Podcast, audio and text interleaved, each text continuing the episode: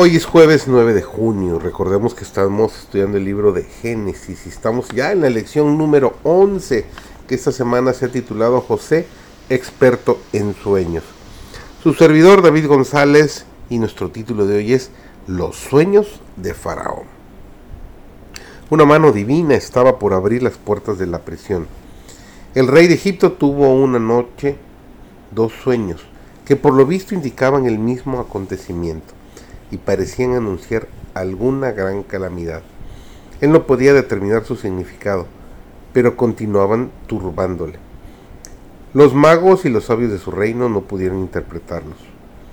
La perplejidad y congoja del rey aumentaban, y el terror se esparcía por todo su palacio. El alboroto general trajo a la memoria del copero las circunstancias de su propio sueño. Con él recordó a José y sintió remordimiento por su olvido e ingratitud. Informó inmediatamente al rey cómo su propio sueño y el del primer panadero habían sido interpretados por el prisionero hebreo y cómo las predicciones se habían cumplido. Fue humillante para Faraón tener que dejar a los magos y sabios de su reino para consultar a un esclavo extranjero pero estaba listo para aceptar el servicio del más ínfimo con tal que su mente atormentada pudiese encontrar alivio. Enseguida se hizo venir a José. Este se quitó su indumentaria de preso. Entonces fue llevado ante el rey. Y dijo Faraón a José, yo he tenido un sueño, y no hay quien lo declare, mas he oído decir de ti que oyes sueños para declararlos. Y respondió José a Faraón diciendo, no está en mí. Dios será el que responda paz a Faraón. La respuesta de José al rey revela su humildad y su fe en Dios. Modestamente rechazó el honor de poseer en sí mismo sabiduría superior. No está en mí. Solo Dios puede explicar estos misterios.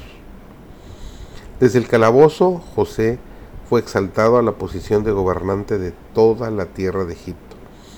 Era un puesto honorable, sin embargo estaba lleno de dificultades y riesgos, pero el carácter de José soportó la prueba tanto de la adversidad como de la prosperidad. Manifestó en el palacio de Faraón la misma fidelidad hacia Dios que había demostrado en su celda de prisionero. Era un extranjero en tierra pagana separado de su parentela que adoraba a Dios, pero creía plenamente que la mano divina había guiado sus pasos y confiando siempre en Dios, cumplía fielmente los deberes de su puesto. Mediante José, la atención del rey y de los grandes de Egipto fue dirigida hacia el verdadero Dios. El Señor permite que surjan pruebas de diferentes índole en la experiencia cristiana, a fin de conducir a los seres humanos a un orden superior de vida y a un servicio más santificado.